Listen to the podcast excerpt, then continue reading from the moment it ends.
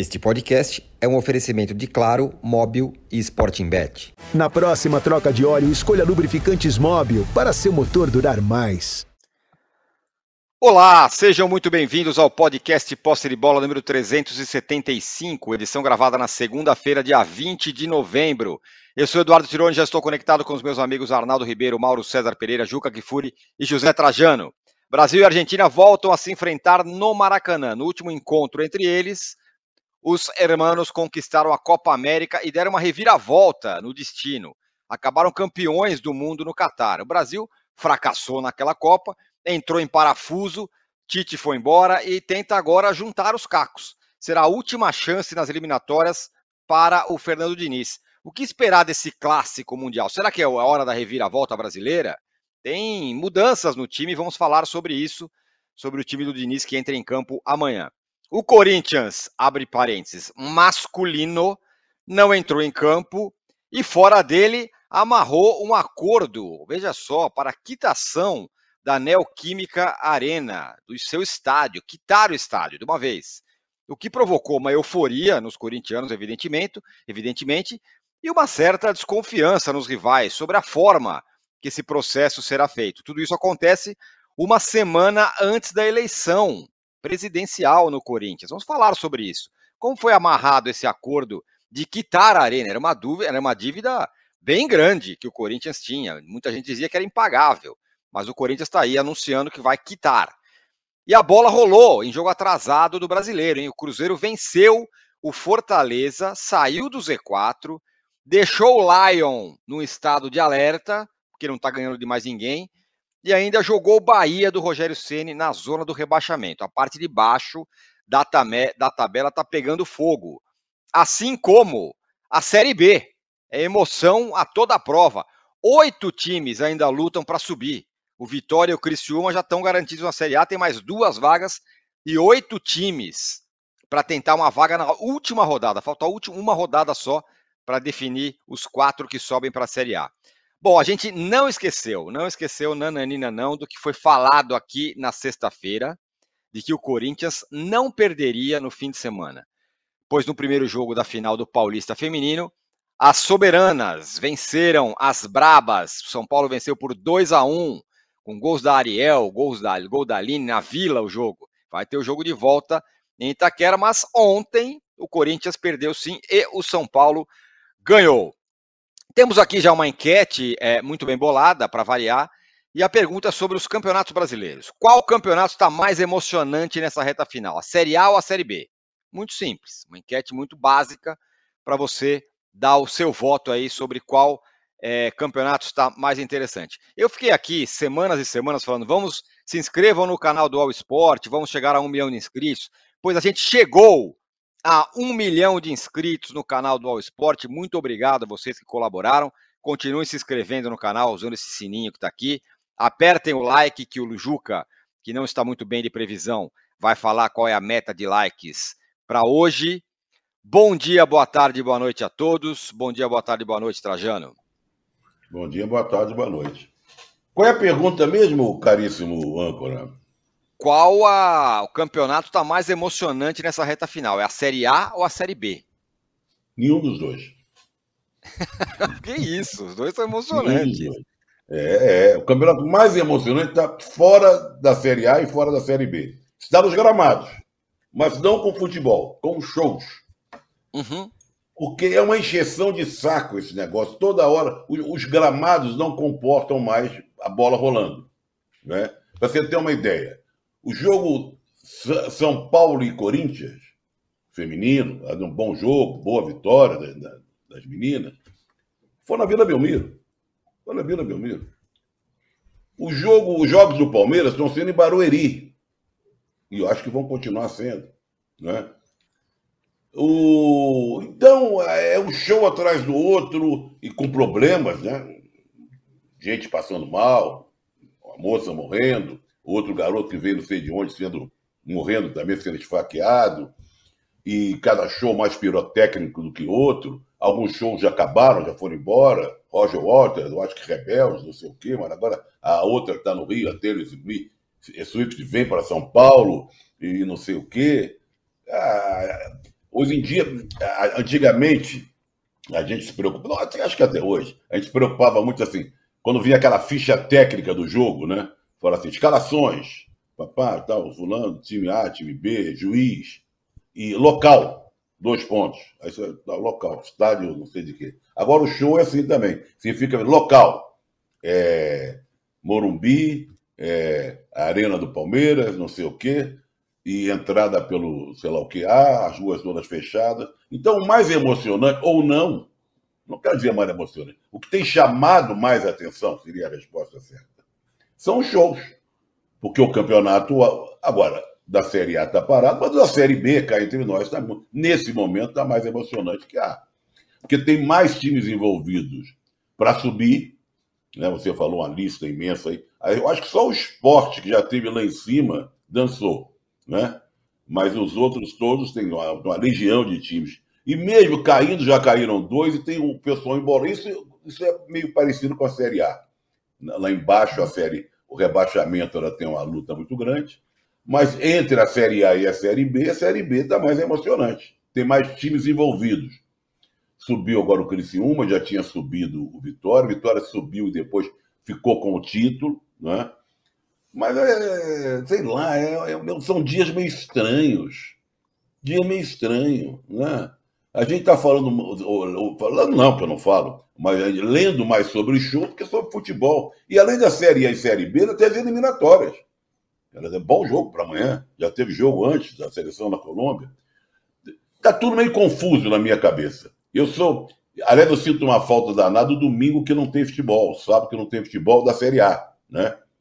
não tem nem os campeonatos internacionais, porque as seleções todas estão envolvidas é, em eliminatórias da Euro, eliminatórias da Copa, sei lá. Bom, sei lá, viu? Eu acho que os shows têm chamado mais atenção, infelizmente. Então, o que chama mais atenção, não é o mais emocionante, são os shows do sei de quem, A, B, Rebelde, a coisa toda. Muito bem, eu falei oito times brigam para subir, são seis times, né? Porque dois já subiram. São duas vagas para seis times na Série B, o que não deixa de você ser. Está indo até onde, o âncora? Até onde você vai no quem tem chance? Vê na tabela. Até o esporte mesmo. Até, até o esporte tem chance.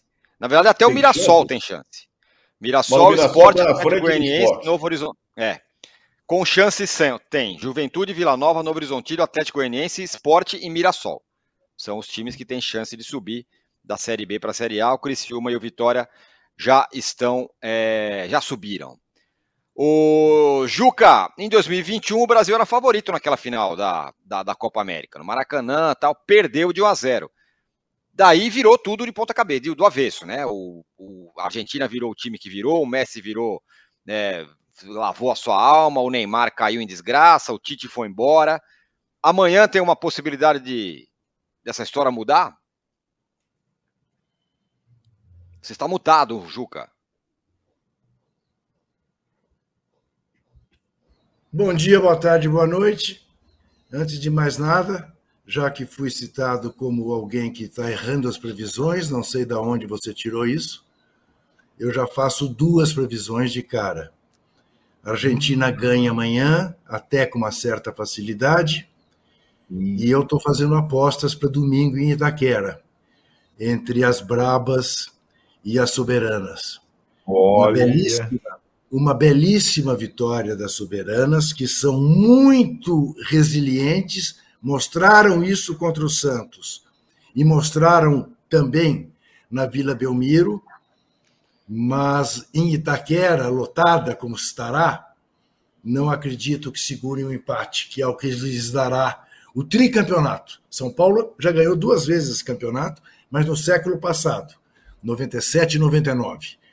O Corinthians está lutando pelo Tetra para se igualar a Juventus e Santos. Juventus também do século passado, Santos, as sereias desse, deste século. Mas uh, uma coisa curiosa, viu? Vocês se lembram? O Corinthians perdeu um jogo só do Campeonato Brasileiro no ano passado, uh, que foi exatamente em meio à crise do Cuca. Agora tem uma outra crise, machista, misógina no Corinthians. O candidato da oposição, esse Augusto Melo, foi pego numa gravação ameaçando uma funcionária do clube, do, do clube, Cíntia, que ele tinha na conta de eleitora dele. Ela revelou-se eleitora da situação e ele gravou uma fita horrorosa, dizendo que ela dava para não sei quem, e o Diabo 4 e tal, papá. Então, uma coisa que vai ter até uma manifestação hoje, lá ah, no Parque São Jorge, contra esse cara. E, e tem até um. Está, está sendo distribuído um banner. Uh, Cuca não passou, Augusto Melo não passará. Uh, é uma coisa horrorosa você pensar que esse cara pode ser presidente uh, do Corinthians, mas como estão acontecendo coisas muito sem sentido pelo mundo afora em matéria eleitoral, sabe Deus o que vai acontecer. Então, mantenho isto. Estou fazendo apostas, quero ver quem tem coragem de apostar comigo quem será campeão paulista do futebol de mulheres no domingo que vem em Itaquera. Lembremos que esse título da Argentina foi conquistado com portões fechados, né? Porque foi aquela Copa maluca, né? Que o senhor uh, Caboclo aceitou fazer a pedido do governo brasileiro em plena pandemia, né? Porque os países que iam organizá-la desistiram. Ela foi feita aqui. Foi, portanto, uma Copa América sem pressão. Amanhã, eu não acredito que haja pressão nessa terça-feira porque, pelo menos, os testemunhos que eu tenho ouvido e lido é de gente que diz que vai ao Maracanã para ver o Messi pela última vez. Não sei se é porque todo mundo tem absoluta convicção de que a seleção brasileira se classificará para a Copa. Não sei se, na verdade, também porque as Copas estão perdendo um um, bastante da sua, do seu charme, da sua importância, da sua atração com essa coisa de entrar todo mundo, mas o fato é que não tem um ambiente assim, ah, vamos pegar os argentinos, temos que ganhar dos argentinos. Não, as pessoas estão falando em nível Messi. E quero lembrar que hoje é feriado em grande parte eh, em muitas cidades do país, porque hoje é o dia da consciência negra, razão pela qual eu estou aqui com essa camiseta, que é uma camiseta de uma campanha dos movimentos negros. Imagine a dor, adivinhe a cor, uma homenagem à maior parte da população brasileira, a parte que não é branca, embora há 523 anos os brancos dominem o país e está na hora disso acabar. Muito bem. O Mauro, amanhã, Brasil e Argentina. É, Para o Brasil, enfim, é tentando tá, uma tentativa de retomar aí o rumo. Para a Argentina, esse jogo significa o quê, além da rivalidade? Porque a Argentina está vivendo aí uma lua de mel desde a Copa do Mundo, né? Ah, lá estão festejando até cada mês, né? Que é completado da conquista da Copa do Mundo, eles conquistam, eles, eles celebram, eles, eles, festejam. Então, é, eu acho que assim, é uma oportunidade né, de pegar o Brasil embaixo e de repente ganhar um jogo é, no Maracanã. Basicamente isso. Estão liderando as eliminatórias. É, uma, uma, jornada tranquila, apesar da derrota para o Uruguai no último jogo. Acho que é mais essa oportunidade de ganhar do Brasil no Maracanã, é, aproveitando o momento ruim da seleção brasileira. Acho que o mais importante para amanhã é como o Fernando Diniz vai montar o time, né? Se ele vai insistir numa espécie de 4-2-4, né, partindo de uma ideia de dois homens no meio campo e vários atacantes que não têm conjunto, não estão acostumados a jogar juntos, que não é, é, conseguem fazer aquilo que ele imagina na cabeça dele, porque o Fluminense é o time que ele treina na seleção é diferente, por uma série de razões, entre elas o tempo né, que você tem para trabalhar. Acho que isso é o que deve pautar é, é, e muito esse jogo. Né? A Argentina já imagina como é que vai jogar, é, já tem um padrão estabelecido, tem um treinador que muda bastante, mudou durante a Copa o time várias vezes, mas ele parte de, um, de uma ideia já, já definida. E a seleção brasileira não tem nada disso. Tem uma tentativa do técnico de encontrar uma forma de, de, de jogar, mas que ele não encontrou ainda. Então acho que a grande questão é passar muito amanhã pela estratégia do Fernando Diniz, que foi pelo menos um pouco pragmático na final do contra o Boca na Libertadores, mas não sabemos se amanhã ele vai fazer isso ou se vai continuar acreditando, como dizem alguns colegas, nas suas convicções, né? que é uma das conversas mais fiadas que tem no futebol. Né? O técnico tem que confiar nas suas convicções, como se o cara não pudesse estar errado. Ele pode estar errado, pode estar convicto de alguma coisa, está errado. Quando ele descobre que está errado, já perdeu. O técnico tem que ter jogo de cintura, inteligência para voltar atrás, recuar, mudar um pouco, adaptar a cada adversário, a cada jogo. Acho que essa, essas são as características muito mais características bem mais importantes do que o cara ser um teimosão que não abre mão das suas convicções, como se fosse não sabe tudo. Nenhum deles é, evidentemente. Tem que ter flexibilidade. Se o Diniz tiver, montar um time é, é, que ocupe mais o meio campo, brigue mais pela bola, que marque bem o Messi, talvez ele consiga resultado. Senão, a Argentina favorita terá uma chance grande de vencer de novo no Maracanã.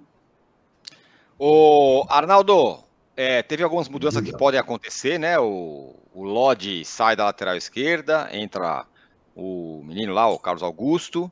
Pode ser, né? Porque ele primeiro treinou. O Hendrick ficou ali de sobreaviso. Mas você acha que o Diniz vai ter jogo de cintura e inteligência? Ou, como diz o Mauro, pode ser um teimosão que vai seguir com esses 4-2-4 aí? O que você acha? Olha, conhecendo bem a figura, tá mais para teimosão, né? E acho que ele vai insistir com esse sistema aí é, super ofensivo. Eu estava pesquisando o outro lado e é bem provável que o Scaloni retire o terceiro atacante para reforçar o meio de campo. Ou colocar o Paredes, que é mais um volante, ou colocar o Di Maria. Voltando ao Di Maria ao, ao Maracanã, mas aí como um quarto homem de meio de campo. Enfim, reforçando o meio de campo é, e deixando só na frente Messi e mais um, ou Julian Álvares ou Lautaro Martins. É, então, eu acho que a, a, cautela ou a estratégia do, do time que está por cima, a Argentina, vai contrastar como, como uma espécie de tudo ou nada que o Diniz faz de vez em quando, ou quase todas as vezes, quando quer fazer uma assinatura, e talvez seja a última oportunidade de ele assinar alguma coisa, né? nas eliminatórias pelo menos é, né? Argentina no Maracanã. Mesmo que tenha esse contexto que o Juca descreveu, e é assim mesmo, mais de contemplação em relação ao Messi, é, vencer eventualmente a Argentina no Maracanã depois de tudo que aconteceu desde a Copa América seria para o Diniz muito importante. Só que esse sistema ousado, Tironi, eu acho que ele já é frágil, é, mesmo com todos os bons jogadores brasileiros uh, em condição, coisa que não é o caso agora, né? Mesmo se tivesse o Éder Militão, mesmo se tivesse uh, o Casemiro e o Neymar em boas condições, mesmo se tivesse o Vinícius Júnior, mesmo assim, mesmo se ele tivesse convocado o Lucas Paquetá, mesmo assim seria difícil nesse sistema. Sem todos esses, então, nossa senhora. Se você olhar a escalação do Brasil, uh, que é, provavelmente terá o Gabriel Jesus no lugar do Vinícius Júnior, olha, é um time bem mais ou menos, hein, cara? Olha, bem mais ou menos. Analisar jogador por jogador, bem mais ou menos mesmo. Então, eu tenho pouca uh, expectativa de, de que um time mais ou menos, não bem treinado ainda, e num esquema muito. Uh, ofensivo e frágil na marcação tenha sucesso contra a Argentina. Vale lembrar que uma eventual derrota, que não seria nenhuma surpresa, pode deixar o Brasil lá numa posição vexatória e que encerraria esse ciclo de Nis nas eliminatórias sul-americanas, né? Então, esse jogo é um jogo é... E, e, tem mais uma curiosidade envolvendo o Diniz e essa partida contra a Argentina que é a questão lá do acúmulo de empregos, né? Ele, 24 horas depois, estará no mesmo local, no Maracanã, para dirigir o time dele contra o São Paulo pelo Campeonato Brasileiro. Ou seja, desta vez, diferentemente das outras datas FIFA dele como técnico da seleção, ele de fato não treinará o Fluminense para o jogo subsequente. Né? Ele simplesmente se juntará à delegação, que já vai estar concentrada para o jogo contra o São Paulo. Não deixa de ser uma curiosidade também nessa semana de Fernando Diniz no Maracanã. Terça contra a Argentina, quarta contra o São Paulo. São Paulo, Fluminense, Fluminense São Paulo, jogo das faixas. Bom, hoje é dia da consciência negra. Você está mutado, Juca? Tô não. Uh, olha aqui, uh, lembrando o seguinte, né? A Argentina perdeu para o Uruguai no meio de semana, perdeu para si mesma ontem, só falta perder para o Brasil, né? Rapaz. Só falta isso. Ó, É, né? é, meus amigos. Ó, É, ué. hoje é dia da, Olha da consciência. nós- Fala. O É, Juca, o Juca nós não deu o número. O Juca não, não, não, não previu nada. O Juca não Likes, previu. Juca, vamos lá. Nós vamos ter 6 mil likes hoje. 6 mil. Nossa, tá animado, hein? É, É isso. 6 mil. Então, O ó, vocês é corram viado, aí. Muita gente está É, viajando. Vocês corram olha aí para Feriadão, nos dar 6 feriadão. mil likes, viu? 6 mil. Dia da Consciência Negra, hoje o, o, o Ender que deu uma entrevista lá pro Globo Esporte, pro Eric Faria, é, falando que até ele, ele, inclusive, até ele não, ele, inclusive, foi, foi vítima de racismo ainda quando era criança e tudo mais.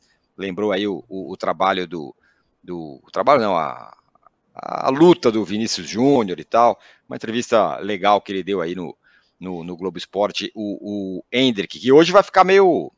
que amanhã talvez fique no banco, talvez entre. Vamos ver.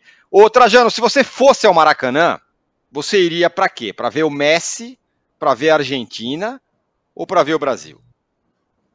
Olha que Bom, enquete eu boa que poderia que eu ser. acho que vão montar uma barraquinha ali no Maracanãzinho, que deve estar vazio, para o Fernando Diniz dormir.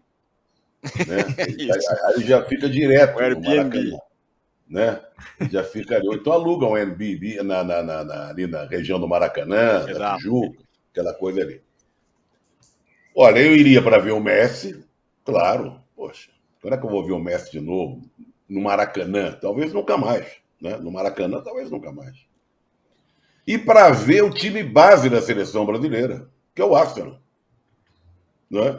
Que isso, Porque aí, se- serão os três Gabriéis na defesa e os dois na frente. E o Gabriel Martinelli, com certeza, mais na posição dele. Então, eu iria principalmente para o Messi. Vamos falar sério agora. Sabe, é uma oportunidade única jogar no Maracanã, é, em fim de carreira.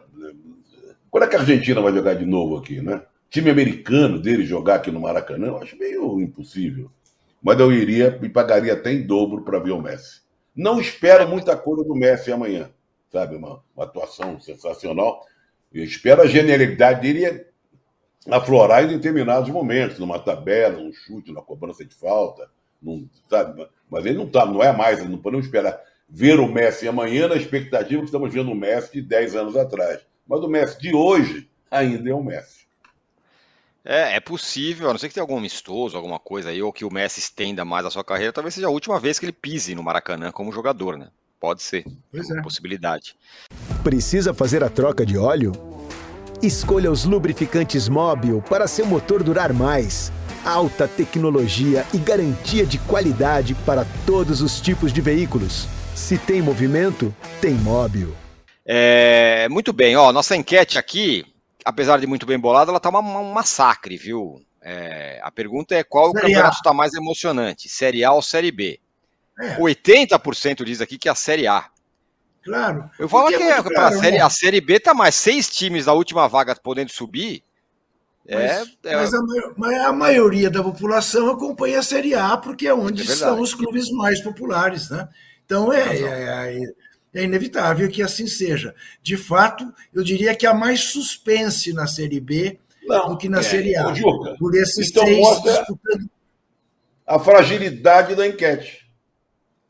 Aí, Mostra ó. a no fim fragilidade das dessa contas mostra a nossa ruindade da Então você enquete, coloca uma entendeu? enquete, dá 80 a 20, mostra que a enquete, meu Deus do É céu, não isso, valeu a pena. A enquete caiu, caiu para a segunda divisão, para a terceira, Caiu talvez. Olha, é, di- diferenças grandes assim de percentuais não significa sabedoria, não exatamente. Então vocês não, não pensem que pode ser, pode ter uma enquete que agora- todo mundo enlouqueceu. mas, Bruno, você tá- está comparando coisas diferentes, né? Você está comparando a emoção da briga pelo título com a emoção da briga por quatro vagas. Duas já foram Sim, ocupadas. Duas, né? Duas, São, duas coisa- ocupadas. são exatamente. coisas bem diferentes. Aliás, É verdade, a é Série B já tem até um campeão. A Série A tem Tem. seis times brigando pelo título. Então a Série A É está é- mais disputada assim que a Série B. A Série B teve o É- campeão antecipado. E a briga, o, o segundo classificado. E tem uma turma brigando por duas vagas. Na Série A você tem seis times com chance da matemática de título. E tem uma turma brigando por Sul-Americana, por rebaixamento e tudo mais. Eu acho que Sim. a, resposta faz sentido do- da maioria. A Série A está é... mais disputada que a Série B. Não, não, não. A resposta tem, é que tem uma questão. faz sentido, mas a enquete ah. mostra a sua fragilidade, porque a resposta. A enquete é, é péssima. A enquete é uma não, é, não. não é, não. Variar péssima enquete. Eu vou repetir. É vou repetir. O não acerta é, uma. É um horror essa enquete. O, vo, o, voto nem sempre é sábio. Vocês sabem disso. A gente está vendo aí que nem sempre. Agora, é que na Série B, ser campeão é um detalhe. É, você, subir é quase tão importante quanto ser campeão. Pera, opa, então, opa. Ah, vai, vai falar pro pessoal do Vitória que é um detalhe lá. Vai lá na Bahia. Vai lá Fala para eles que é um detalhe. É Você viu lá sábado a festa? Eu vi, eu vi. Ivete Sangalo é. com camisa e tal. É. Ô, Juca, Fala falando é um em atenções.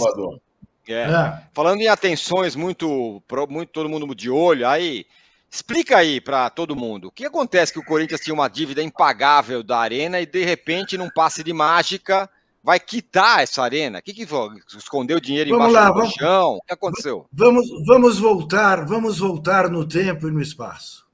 Vamos voltar no tempo e no espaço. Para ver como as coisas são. O Corinthians iria ganhar de presente da Odebrecht um estádio de futebol. Isto dito pelo dono da Odebrecht. É um presente para o presidente Lula. Ia custar 800, 900, 1 milhão. Que para a Odebrecht é amendoim. Né? Uh, e como a Odebrecht era empreiteira, né, parceira do governo federal para tudo no Brasil e fora do Brasil, esse um milhão seria mais do que compensado com as obras que a Odebrecht teria houve uma operação Lava Jato no meio do caminho. E aquilo que era um presente virou um presente de grego. Tem que pagar. Então, isso é, é bom é, pontuar. Para todo mundo que dizia o tempo todo, inclusive eu, que o Corinthians não ia pagar um tostão pelo estádio, era um presente, mudou. E o Corinthians começou a pagar, a ter de pagar ou a empurrar a dívida com a barriga e está nessa situação desgraçada em que está. As coisas mudaram na vida política brasileira. Agora voltou exatamente o presidente que teria ganhado de presente o estádio para o seu time do coração.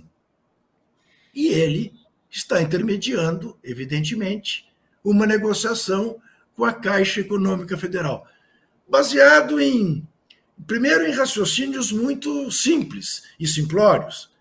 Olha, outros clubes ganharam o estádio, o Botafogo ganhou, outros clubes estão é, endividados em seus estádios, também não estão pagando. Vamos resolver a questão do Corinthians. De que maneira? Corinthians tem 300 milhões de reais congelados, que foi o que pagou quem comprou os direitos de usar o nome do estádio, a Neoquímica. Esse dinheiro vai todinho transferido para a Caixa. E o restante da dívida, o Corinthians pagará a prazo de égua com os precatórios que tem a receber. É uma engenharia financeira. Se ela é republicana ou não, eu confesso a minha incapacidade no momento para carimbar. Precisamos de mais detalhes. A coisa não está resolvida. A coisa está, está contando com a boa vontade do presidente da Caixa, mas depende também de decisões do Conselho da Caixa. Mas, ao que tudo indica, está tão bem encaminhada que o presidente da Caixa esteve no domingo em Itaquera para conhecer o estádio, foi recebido pela direção do Corinthians. Tudo isso uma semana antes da eleição. Seria atacada de mestre, não é? para que a situação ganhasse mais uma vez, com a solução do problema do estádio. Isto resolvido, o Corinthians passa a ter a renda do estádio, coisa que esses anos todos, por incrível que pareça, não teve para que se tenha uma ideia do presente de grego que virou aquilo que seria uma gentileza. Né? Então, é, é bom é, ter isso tudo muito claro. O que era presente deixou de ser, o Corinthians se ferrou com F maiúsculo, com essa história de Itaquera. O Corinthians deveria, na verdade, isto também digo desde sempre, insistido né, ah, no Pacaembu, e tanto isso é verdade que hoje o Pacaembu está sob uma concessão de 35 anos para uma empresa privada e sempre foi a casa do Corinthians. O Corinthians acabou elitizando o seu estádio, cobrando preços que a maior parte da torcida não pode pagar uh, e com uma dívida monstruosa. Ao que tudo indica, vai resolver. Quem vai resolver? O presidente Luiz Inácio Lula da Silva. Uh, tem, como vocês bem sabem, tem um vídeo meu aqui no poste de bola que viralizou, até gente dizendo: nossa, o Juca deve ter bebido para dizer aquilo. Não, o melhor presidente da história do Corinthians se chama Luiz Inácio Lula da Silva. Foi neste período que o Corinthians construiu o estádio, o CT e tal. Por quê? Com um presidente amigo. Isso são coisas nossas. Isso não significa, deixar bem claro, o presidente Lula não recebeu um tostão por causa disso. Mas esta coisa, eu vou repetir, que fez também o governador José Serra com o Palmeiras, com a Fiat, quando concedeu um terreno da Fiat, um terreno no interior, terreno do estado de São Paulo, para a Fiat fazer a sua fábrica, e na saída da reunião disse ao presidente da Fiat italiano: O senhor sabia que aqui em São Paulo existe um grande clube da colônia italiana? Não, não sabia. Sim, pois é, é o Palmeiras, é o clube para qual eu torço, que está sem patrocínio. Imediatamente, o presidente mandou o diretor de marketing fazer um patrocínio uh, na camisa do Palmeiras com a Fiat, como vocês hão de se lembrar, durante um bom tempo. Zé Serra ganhou algum dinheiro com isso? Não ganhou nenhum tostão com isso. Usou a influência dele. São as coisas do poder.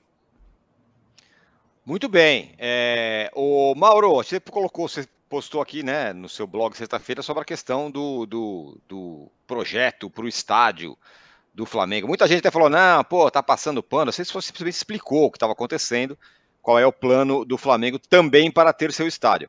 Tem alguma questão é, de governo nessa história, com caixa tal, ou é tudo Flamengo? Bem, primeiro passando pano tá a vovozinha, como diria Zé Trajano, né? Que gosta dessas expressões antigas, né? Uma entrevista é uma entrevista. Aliás, os imbecis acham que entrevista é debate. O repórter na entrevista faz as perguntas e o entrevistado responde. Em alguns casos, quanto menos você pergunta, melhor, quando o cara tá afim de falar. Aí ele acaba falando, ele combina de falar de estádio e ele fala que é contra o voto do sócio torcedor, né? Aí ele fala que quer vender 25, 20% do clube para virar SAF, e isso vira assuntos, viram assuntos paralelos tão importantes ou mais importantes até do que o estádio, como está acontecendo. Mas para os Biltres é impossível entender isso, né?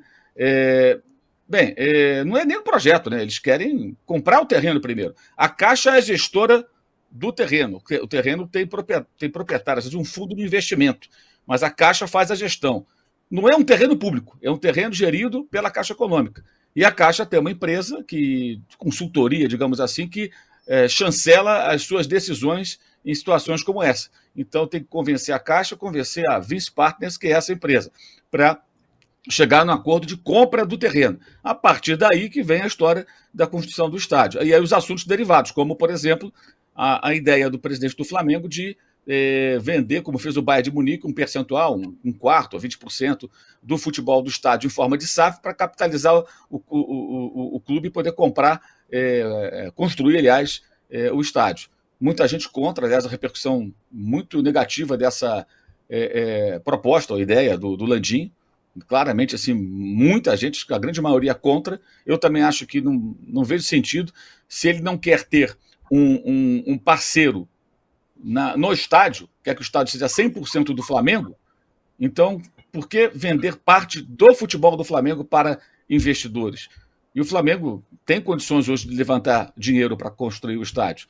Né? O Flamengo tem projetos como, por exemplo, do Banco Digital, que talvez saia no ano que vem. Pelo que eu soube, esse projeto está avançando, deve sair no ano que vem. Não é bem o Banco Digital, eles chamam de Plataforma de Serviços Financeiros, que é um, um braço do BRB que vai ser um novo CNPJ com um banco, com o Flamengo e o um investidor, segundo eles. Ou seja, isso aí deve ser um, um, montante bem significativo, né? Será, se a coisa for adiante.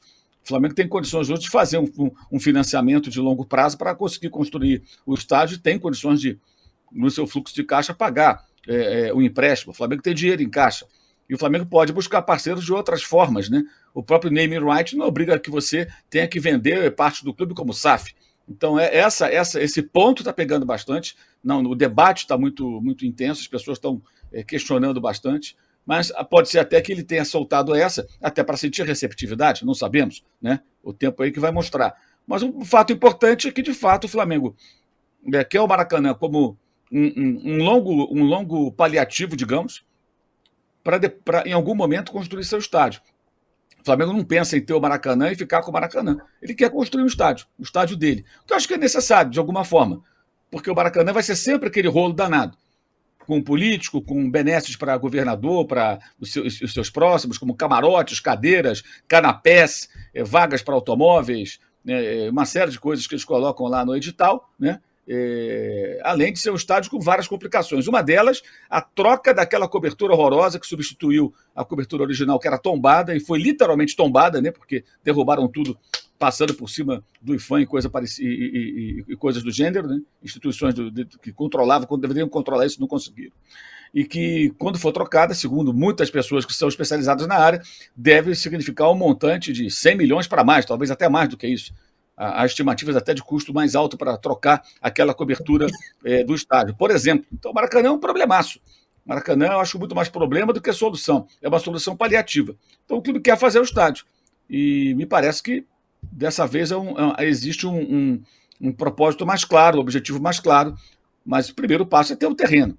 E o terreno que o Flamengo quer é o terreno do gasômetro, que de fato dificilmente o Flamengo vai conseguir no Rio de Janeiro um local melhor porque é muito central, tem lá o terminal Gentileza, que vai é, é ser, é, digamos, um ponto de, de, de, conexão ali de vários modais de transporte, é, BRT, VLT, é, não, é, não, é, não é longe, o metrô não é tão distante, nem o, nem o trem, uma caminhada aí de uns 15, 20 minutos, algo que o torcedor no mundo inteiro faz para chegar no estádio, o cara desce, caminha 15 minutos, 20 até o estádio, para Morumbi, tem uma caminhada mais ou menos desse, dessa, desse, com esse intervalo de tempo, né, uma distância próxima da sua estação até, até da estação mais próxima até o estádio. Né? E o metrô facilitou demais a ida do torcedor de São Paulo aos jogos no Morumbi. Então a distância não é muito diferente. Então o local é privilegiado, de fato, se você pensar nesses aspectos aí, como, por exemplo, é, é, a chegada ao estádio, né? em frente à rodoviária, perto da Avenida Brasil, perto da, da Ponte Rio-Niterói, perto do aeroporto Santos Dumont também, não é longe ali, é uma reta. Então, é, o local escolhido é esse, o Flamengo tem lá o seu plano para tentar adquirir esse terreno é, inclusive, ele até diz na entrevista que quer marcar uma entrevista com esse uma, uma conversa, uma reunião, aliás, com esse novo presidente da Caixa, que subiu agora a, no começo de, de novembro, né? É, para a semana que vem. Está tentando marcar para tentar acelerar o processo. Vamos ver como é que vai ser. Não vai ficar pronto isso. Se tudo der certo, é cinco, seis, são cinco, seis anos. É algo bem demorado. E, e se o Flamengo conseguir com o Fluminense a concessão do Maracanã por 20 anos, como tenta, né? É, vai chegar um momento que ele vai ter a, a, concessão do Maracanã e vai ter também um estádio. Aí é uma outra questão para ser resolvida lá na frente, que o Landim acha que não é problema. Mas aí acho que é uma coisa muito longe ainda para pensar. Nesse momento, a primeira coisa é conseguir o estádio. Aí muita gente pergunta ah, como é que vai ser, vai ser assim, não tem projeto. Não adianta ter um projeto, você não tem, não tem nem local. Você tem que ter um local, saber qual é o tamanho, o que, é que dá para fazer ali, né? quais são é, as diretrizes ali do município, pode fazer, qual altura. É, enfim, tem uma série de questões técnicas aí. E fora as licenças que têm que ser aprovadas. Só lembrar o do Corinthians. O do Corinthians tinha aqueles tubos lá da, da Petrobras, né? que foi um obstáculo que teve Isso. que ser literalmente removido. Né? Ali um terreno que tinha um gasômetro ali, mas não era de gás natural, era, era, era de nafta, lá do passado, quando se iluminava tudo com gás e tal.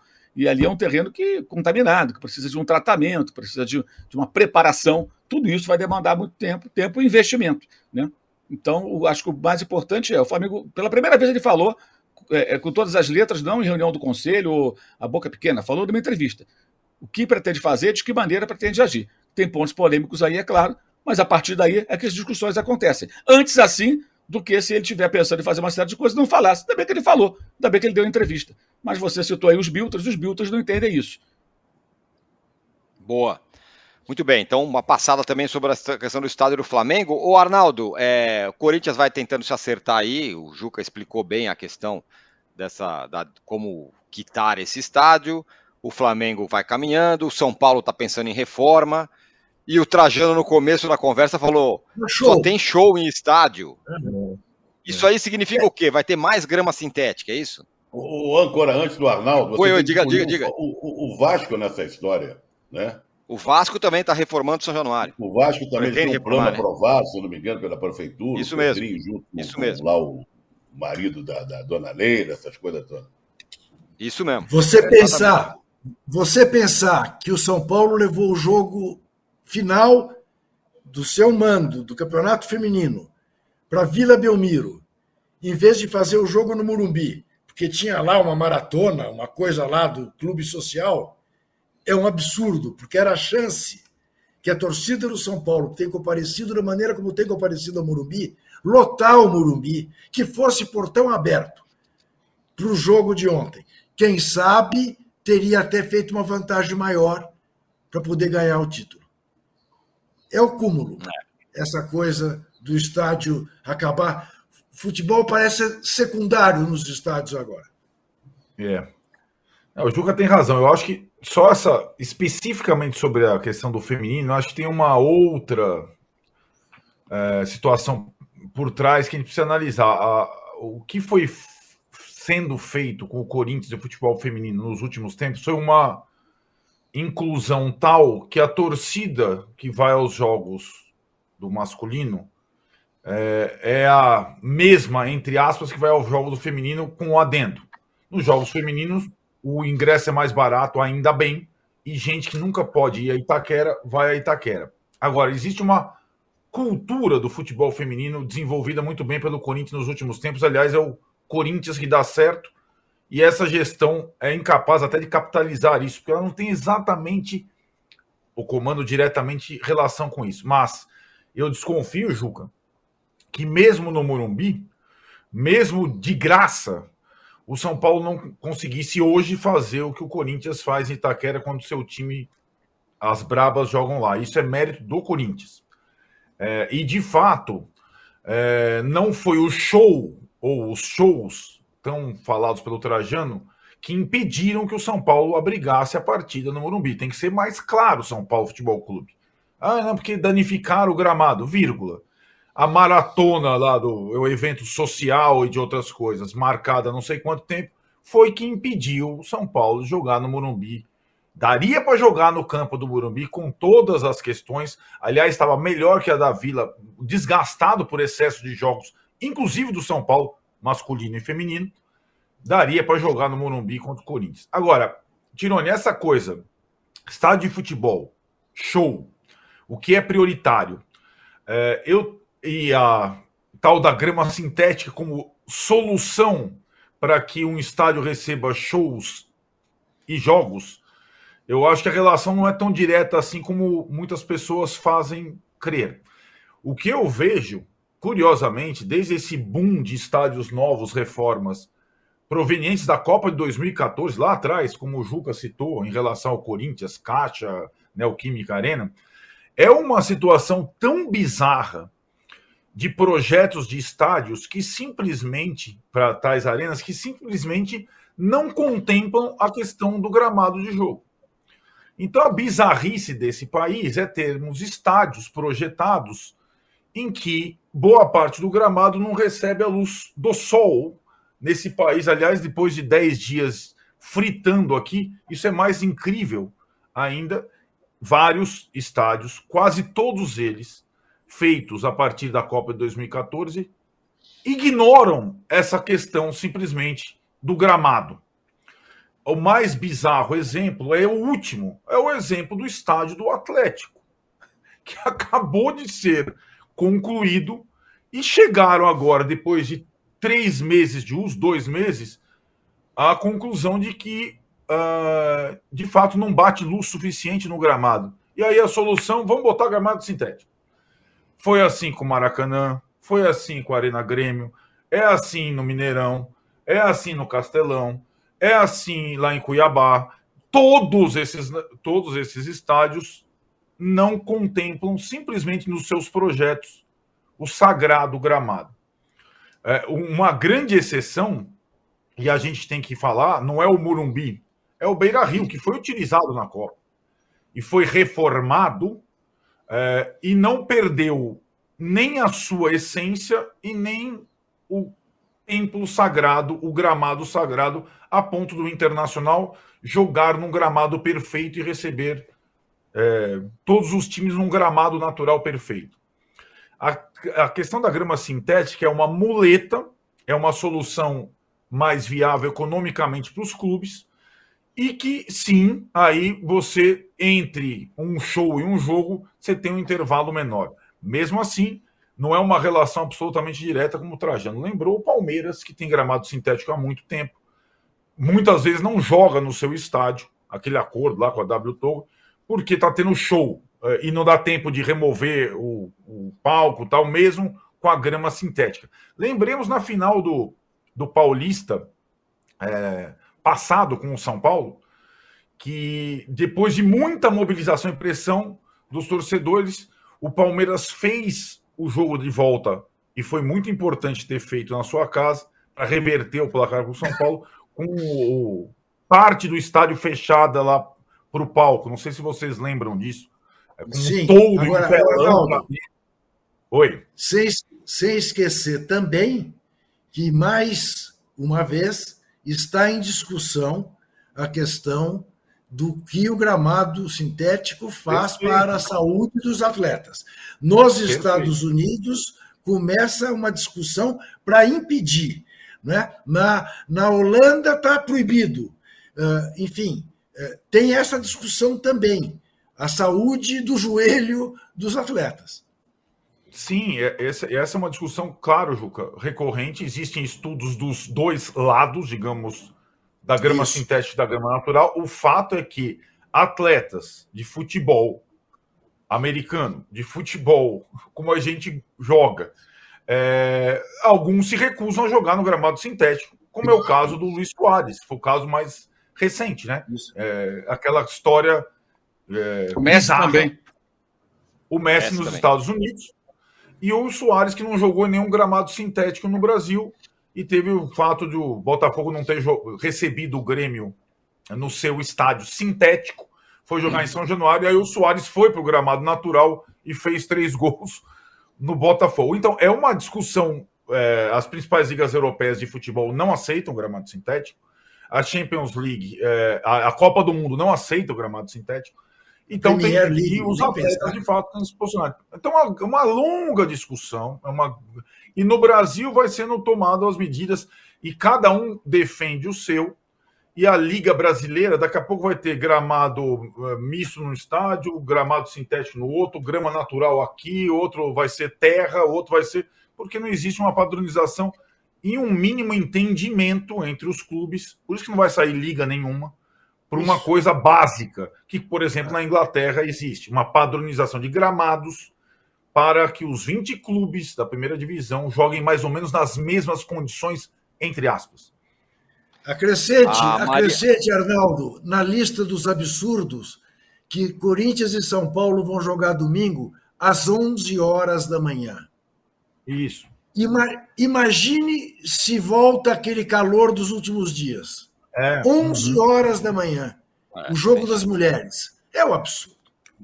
É assim mesmo. Ó, a Maria Magalhães aqui fala: Eu gostaria de entender o porquê da construção de tantos estádios, de forma desordenada, sem medir as consequências, como se fosse o espaço a se manter e medir as consequências ambientais dessas ações. Pois é, eu também. É impressionante, né? Eu vi umas imagens outro dia do Estádio Olímpico do Grêmio, completamente abandonado, virou lá um.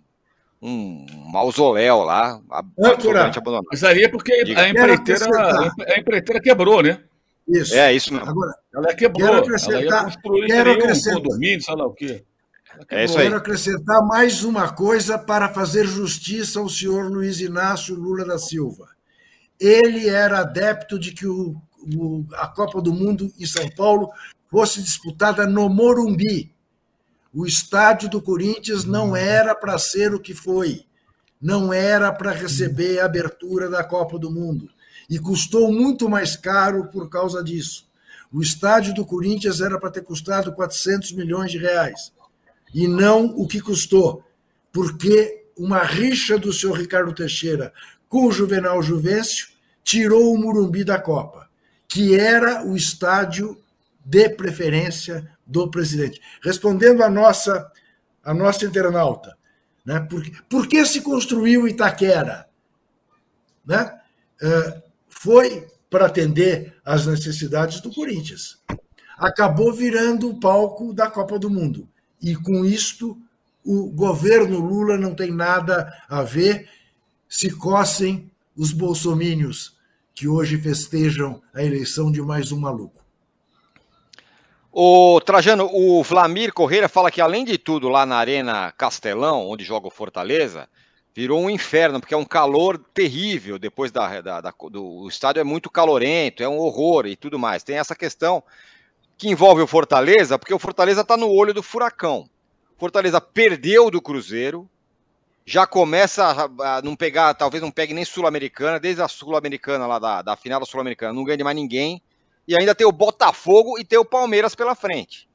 Mas é um time que é, virou. O, o, o campeonato está na, tá nas mãos do Fortaleza que vai pegar é. os dois postulantes ao título, lá no Castelão. E o Fortaleza está pagando pelo preço de ter ido para uma final internacional. Né? De, privilegiou e fez certo a Sul-Americana e, e poupou jogadores, não sei o que e tal. Agora, tem uma coisa: foi prejudicado no jogo contra o Cruzeiro. Porque aquele gol do Cruzeiro, vou te contar, estava impedido o jogador do Cruzeiro. Mas hoje em dia está impedido, está impedido, vai de filha, tudo sei lá o quê. Só queria fazer duas observações. Primeiro, em relação ao campo do Flamengo, Mauro conhece bem a área. Seria maravilhoso se pudesse revitalizar aquela estação mais bonita de trem do Rio de Janeiro, Barão de Mauá, que é do ramal Leopoldina. Que, se, que é, é, linda essa estação, está abandonada, é ramal Leopoldina, e o pessoal poderia, dali até o gasômetro, é muito mais perto do que o metrô que estaria Sim. na Praça da Bandeira. Né? A outra coisa é. O pessoal, os produtores de show, que são responsáveis, inclusive, alguns responsáveis pela morte da menina lá, não se sabe direito, mas tudo leva a crer, né? Não estão nem ajudando a família a levar o corpo lá para o Mato Grosso. Eles estão procurando locais para shows em tudo quanto é canto. Invadir os estádios de futebol, invadiram os navios. E agora tem show em navio de tudo sem imaginar. Né? Show do é. Fábio Júnior, Leandro Leonardo, sei lá o quê, e PPP. E... Então, é, eles estão invadindo mar e terra com esses shows, todo dia. Eu, eu, nunca vi tanto show, tanto show. Porque antigamente tinha um show aqui, um show ali. Mas agora não, não é só show. Agora são. Não é só o show de um artista. São semanas de não sei de quem. Então, eu, por isso que no, início do programa, que eu falei, respondendo essa enquete mequetrefe, que foi hoje, porque a resposta era óbvia, é, é, é, eu falei que o mais, que mais a gente fala de show, porque é um atrás do outro. Eu nunca vi isso, nunca vi isso. E quem que abriga o show, tirando os navios? É outro tipo de show, mas o navio abriga. São os estádios de futebol, que não estão preparados, como o Arnaldo falou bem, não estão preparados para isso. Lá na Europa, vocês conhecem, eu não sei nem qual é o nome do time, vocês devem ser, mas não sei se é o Schalke, não sei o quê. Tem estádios que a grama sai e volta, não é? Para tomar sol. Isso. Houve uma preocupação com isso. Então, que o estádio não tem, o gramado não toma sol, o gramado não foi preparado para se instalar sobre ele o, palco, que pesa muito, se é no meio, se é no canto, se é atrás do gol, dentro do gol, não sei o quê.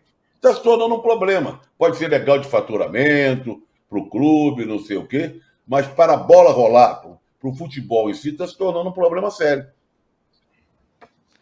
Está se tornando, de fato. É, é por isso que tem tanto. é, vem aí, né, Tirone? Fala. Vem aí o Paquembu de novo, enfim, o ano que vem. Vem o, volta o Paquembu com grama sintética. Olha aqui, olha Deve aqui, Arnaldo. Com grama do sintética. Videodó. Passo lá todo dia. É, do jeito que as obras estão, do Videodoc abra dia 25 de janeiro, como essa gente prometeu. Mas você, tem uma certeza, você... né, Juca? Vai reabrir com grama sintética, apesar de bater sol lá o tempo todo. Exato. Não, é, é, e nesse é, caso, é grama sintética por qual razão? Porque não tem show lá, né? Vai ter. Vai ter. Não, mas lá, lá havia uma proibição de ter shows ali no Pacaembu Novo. Mas o, eventos, havia, outros, uma... havia uma proibição, Zé, enquanto Fernando Henrique Cardoso era importante, mandava em São Paulo os tucanos. Agora não mandam mais. E Pacaembu, por que, que o Pacaembu tinha este privilégio? Por que não o Murumbi? Por que não o estádio do Palmeiras, que, que são estádios em, em bairros cercados de residência igualmente? Aqui tinha o presidente Fernando Henrique morando de frente para o Pacaembu. Então tinha a lei do silêncio mesmo. Depois das é 10 não podia fazer barulho. É isso. Assim. É assim. É, assim. esta é a coisa. Isto é o Brasil. Isto é o Brasil, né? que, que, que, que permite que o genocida entre no estádio e levante a taça. É, nós chegamos né? a um ponto, é, tem uma coisa Isso. meio ridícula, meio, meio sugênero está acontecendo, que o Palmeiras, da Leila, a, alugou Barueri para tirar o Palmeiras do seu estádio. Então, então. É muito louco isso. E, e é? conseguiu, que o, e conseguiu que o banco dela seja meio de pagamento para aposentado. Uma financeira que cobra juros escorchantes, condenada sei lá quantas vezes já por usura. Esse é o Brasil. Esse é o Brasil. Ah. Enfim. Né? Muito bem. Olha aqui.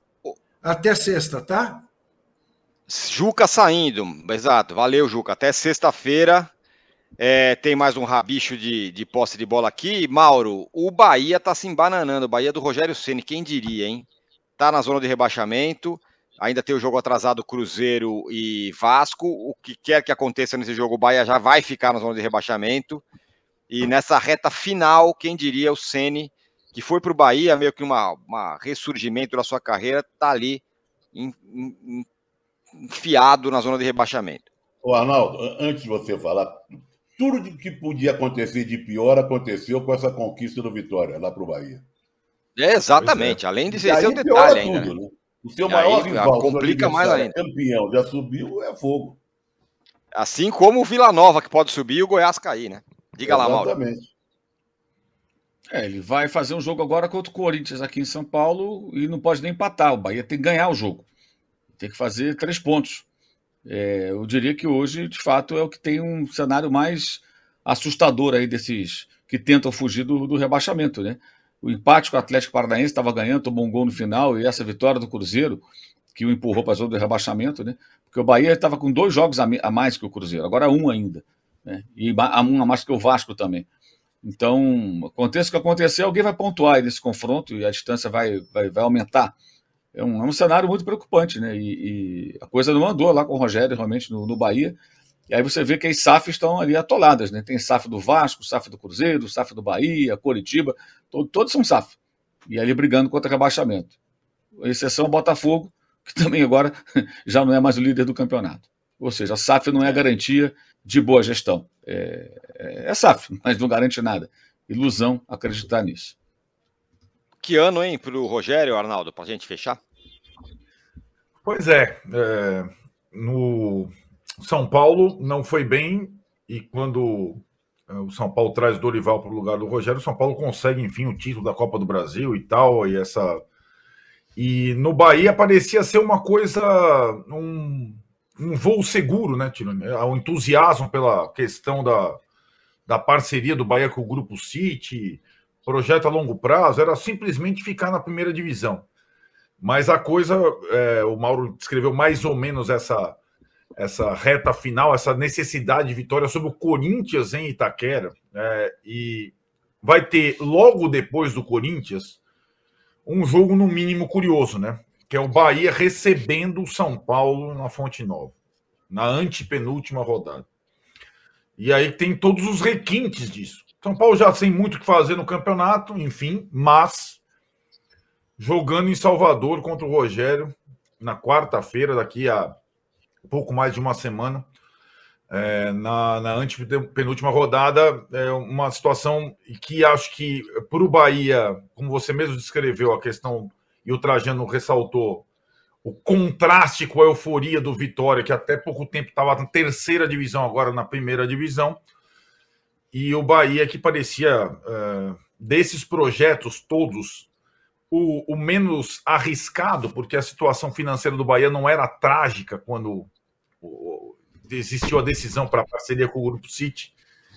tem a questão do clube e tem a questão particular da carreira do Rogério, que, né, que o ano pode de fato terminar com, com, com o Rogério numa outra dimensão como treinador. Um treinador que já tem alguns importantes, que pintou como uma das grandes revelações do futebol brasileiro em termos de nova geração de técnico, mas que tem um 2023 muito ruim, que pode de fato uh, ter implicações no restante da carreira dele daqui para frente. Muito bem, ó, nossa enquete, apesar de bem bolada, foi uma lavada. Qual campeonato está mais emocionante na reta final? Série A, 80%, Série B, 20%. Ficamos um pouco longe da meta de 6 mil likes, chegamos em 3 mil hoje aqui. É, o Juca, que estabeleceu essa meta é, muito agressiva, já foi. e a gente está indo. O, Tirone, temos que fala, celebrar fala. um milhão, né? Temos que celebrar um milhão e lembrar. Celebrar um milhão, exatamente. Chegamos a um milhão. Boa, Trajana. Vamos celebrar. Chegamos aqui a um milhão de inscritos no All Sport. Teremos lives comemorativas ao longo da semana, viu? Sobre, sobre essa conquista de um milhão de inscritos aqui no canal do All Sport. O posse de bola fica por aqui. Valeu, Mauro. Valeu, Trajano. Valeu, Arnaldo. A sequência aqui às 11 horas tem o de primeira com o PVC. E às 6 da tarde eu volto com o fim de papo. E o posse de bola volta na sexta-feira. Valeu. Tchau. Valeu.